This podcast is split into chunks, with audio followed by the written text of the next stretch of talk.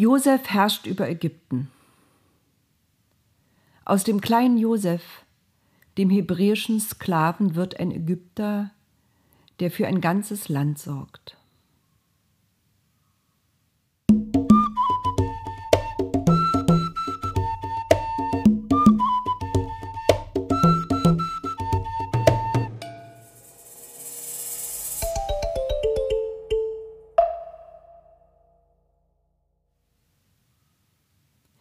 In Josefs Kopf drehte sich alles. War das jetzt wieder ein Traum? Oder war es Wirklichkeit? Vor zwei Stunden hatte er noch in der Schreibstube im Gefängnis gesessen, hatte gerechnet und Listen geführt, um von dem wenigen Geld, das zur Verfügung stand, die Mitgefangenen einigermaßen mit Nahrung zu versorgen. Jetzt stand er vor dem Thron des Pharao, dem Sohn der Sonne. Im Hof waren eine Menge Leute versammelt, die sich alle vor ihm verbeugten. Das musste ein Missverständnis sein oder doch ein Traum? Der Pharao nahm den Siegelring von seinem Finger, nahm Josefs rechte Hand und steckte ihm den Ring an den Zeigefinger. Josef betrachtete ihn fassungslos. Es war ein riesiger goldener Ring. Das Siegel zeigte in einem Ring aus ineinandergelegten Seilen den Namen des Pharao, dazu ein Skarabäus. Diesen Ring sollte er jetzt tragen? Das bedeutete, er durfte siegeln im Namen des Pharao? Das war alles zu viel auf einmal. Er verstand gar nichts. Der Pharao winkte. Aus dem Dunkel des Gebäudes zwischen einer Säulenreihe, in deren Schatten der Thron stand, kamen junge Dienerinnen angeschritten. Auf ihren Armen trugen sie ein Gewand. Auf einen erneuten Wink des Pharao zogen die Dienerinnen ihm dieses Gewand an. Es war ein Mantel aus Muschelseide. Josef hatte so etwas noch nie von nahem gesehen. Es glänzte schwach und war fest und undurchsichtig. Endlich fühlte er sich wieder angezogen und nicht halbnackt den Blicken Fremder ausgesetzt. Schließlich kamen noch mehr Dienerinnen und brachten auf einem Kissen eine goldene Kette, die legten sie ihm um den Hals. Zum Glück musste er nicht auch noch eine Perücke aufsetzen, das hätte ihm noch gefehlt. Es war so schon heiß genug im Hof des Palastes. Die Menge jubelte. Josef fand keine Zeit länger darüber nachzudenken, was gerade geschah. Er wurde höflich in einen anderen Hof des Palastes begleitet, und dort standen zwei Wagen bereit. Jeder der Wagen hatte zwei Räder. Vorn am Wagen war eine Brüstung, an die man sich lehnen konnte, hinten war der Wagen offen. Jeder Wagen war gerade so groß, dass zwei Männer darauf stehen konnten. Das Holz war vergoldet und mit Figuren verziert. Vor jedem Wagen waren zwei Pferde angespannt, die mit den Hufen scharten und schnauften, Ihre Rücken bedeckten bunte gewebte Decken, auf ihren Köpfen war Federschmuck angebracht, der für Josef aussah, als seien es bunte Staubwedel. Er hatte noch nie Pferdewagen aus solcher Nähe gesehen. Die Pferde flößten ihm Furcht ein. In einen der Wagen stieg der Pharao und zeigte aufmunternd auf den anderen. Ich, äh, stotterte Josef, ich, ich soll darauf? Aber natürlich, rief der Pharao. Jetzt zeige ich dich dem ganzen Land Ägypten. Er schnalzte mit der Zunge und wollte schon losfahren. Ich kann nicht, sagte Josef eilig. Was kannst du nicht? fragte der Pharao verwundert. Ich habe noch nie Zügel in der Hand gehalten. Ich, ich kann keinen Wagen lenken. Ach so, hm, kein Problem. Der Pharao winkte und ein Soldat größer und deutlich stärker als Josef stieg auf den anderen Wagen, machte Platz für Josef und nahm dann die Zügel in die Hand. Josef war das Ganze höchst unbehaglich. Er stand auf dem kleinen Tritt des Wagens, den er sich noch mit einem fremden Muskelpaket teilen musste. Da zogen die Pferde auch schon an und Josef fiel dem Muskelpaket direkt an die Brust. Der Soldat lachte, Josef rappelte sich wieder auf und hielt sich nun krampfhaft an der vorderen Brüstung fest, die ziemlich niedrig war. Schon ging es los. Die beiden Wagen stürmten Seite an Seite hinaus. Vor ihnen rannten Läufer zu Fuß und schrien die ganze Zeit Achtung. Hier kommt der Pharao mit seinem Wagen, und mit ihm kommt der Mann, der nun über ganz Ägypten gestellt ist. Von Zeit zu Zeit hielten sie an Plätzen und Straßenkreuzungen an, dann konnten die Läufer etwas verschnaufen und ein Ausrufer schrie immer und immer wieder dieselbe Bekanntmachung. Hier kommt der Mann, der von nun an am Fuße des Throns unseres Pharaos stehen wird. Er ist über ganz Ägypten gestellt, nur der Pharao ist über ihm. Dann klatschten die Leute und verbeugten sich, und Josef verbeugte sich auch höflich, sofern ihm das auf dem kleinen Wagen möglich war. Dann klammerte er sich wieder an den Wagen, denn die Fahrt ging weiter. Tagelang waren sie so unterwegs. Josef wurde es langsam müde, im Stehen durch die Sonne zu fahren und immer wieder beklatscht zu werden, ohne dass er etwas getan hatte, was irgendwie Applaus verdiente.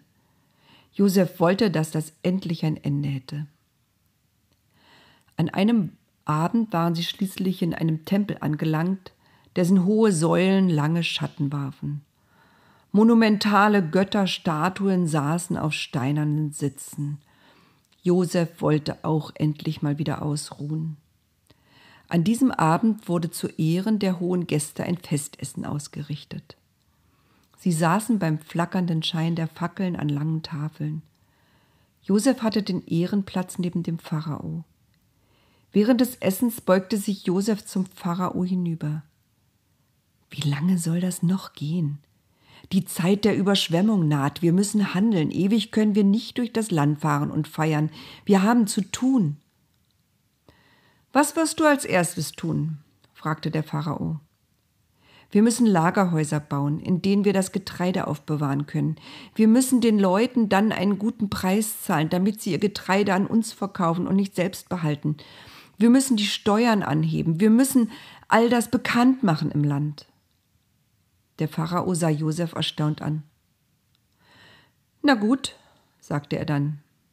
In einer Woche kannst du mit allem beginnen. Bis dahin sind noch ein paar Dinge zu erledigen, damit jeder weiß, dass du jetzt das Sagen hast. Ich verlasse mich ganz auf dich. Und nach einer kleinen Pause fügte er hinzu Ich bin der Pharao, aber ohne dich soll niemand seine Hand oder seinen Fuß heben im ganzen Land Ägypten. Josef schwieg. Und jetzt, sprach der Pharao, mache ich dich zu einem Mann aus Ägypten, er erhob sich.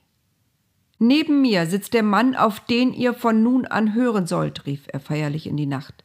Dieser Mann kommt aus einem fremden Land. Sein Name ist Josef. Aber von heute an soll er Zaphenat Paneach heißen. Der neue Name fühlte sich fremd an. Alles war fremd. Am liebsten wäre es Josef gewesen, wenn er wieder in einer Schreibstube hätte sitzen können und rechnen und planen. Es gab so viel zu tun. Aber die Feierlichkeiten gingen immer noch weiter. Ein neuer Name genügte nicht. Josef sollte heiraten, um ein richtiger Mann Ägyptens zu werden. Woher soll ich denn eine Frau nehmen? fragte Josef bestürzt, als der Pharao ihm von diesem Plan erzählte. Keine Sorge, ich habe die Wahl bereits für dich getroffen, eröffnete er Josef. Es ist ein nettes Mädchen. Sie heißt Asenat und ist die Tochter eines Priesters. So wurde in der Woche der Festlichkeiten auch noch Hochzeit gehalten. Josef, der bei der Zeremonie mit seinem neuen Namen Zaphenat Paneach genannt wurde, Josef also heiratete Asenat. Nun endlich konnte der Alltag beginnen. Der Pharao zog sich in seinen Palast zurück. Er war zufrieden mit allem, was er getan hatte. Josef reiste noch einmal durch das ganze Land Ägypten. Er ließ verkünden, was er plante, er sorgte vor, er rechnete, bestellte Baumeister für die neuen Scheunen, ließ Steuern eintreiben. Und als zur Sommersonnenwende der Nil über die Ufer trat, gab es eine gewaltige Überschwemmung. Massen von Nilschlamm blieben auf den Wiesen liegen. Dort säten die Bauern Getreide. Es wuchs schnell und kräftig heran. Die Ernte fiel reichlicher aus als in normalen Jahren. Es herrschte Überfluss. Die Menschen waren guter Dinge. Trotz der höheren Steuern verdienten sie viel. Josef ließ das Getreide gut bezahlen, das Land lebte auf. So ging es sechs Jahre lang. Am Ende war so viel Getreide gespeichert, dass niemand es mehr in Zahlen ausdrücken konnte. Es war wie der Sand am Meer. Es schien unendlich zu sein. Niemand glaubte mehr daran, dass es jemals anders werden konnte. Nur Josef war sich sicher, dass er die Träume des Pharao richtig gedeutet hatte. Sorgenvoll rechnete er, trieb die Bauleute zur Eile an, damit auch die letzte Ernte eingebracht und bewahrt werden könnte, als Vorrat für die Jahre, die danach kommen sollten. Im sechsten Jahr wurde Asenat schwanger. Sie brachte Zwillinge zur Welt. Josef gab dem Erstgeborenen den Namen Manasse, der vergessen lässt, denn er sagte, Gott hat mich all meine Sorgen und mein ganzes Vaterhaus vergessen lassen. Dem zweiten Sohn gab er den Namen Ephraim, der Fruchtbare, denn er sagte, Gott hat mich fruchtbar werden lassen im Lande meines Elends. Auch im siebten Jahr war die Ernte überreichlich. Die Menschen feierten Erntefeste.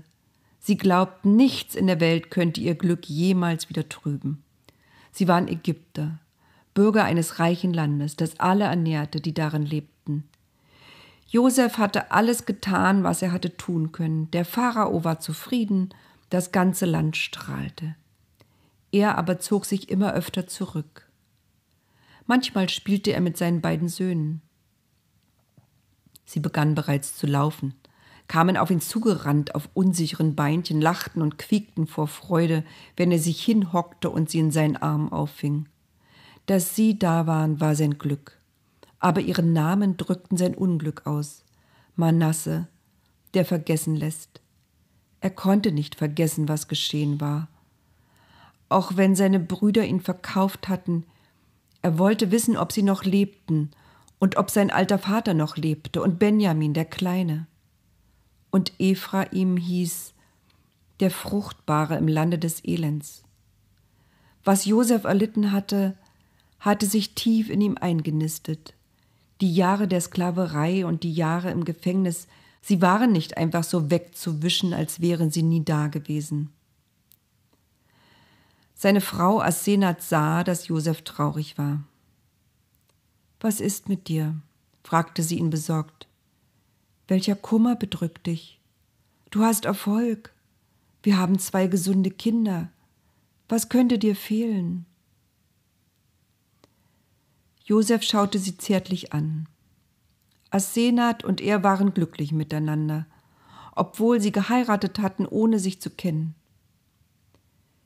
Ich muss an meine Familie denken, sagte Josef. Ob sie alle noch leben? Und was wird aus ihnen, wenn die Dürre beginnt?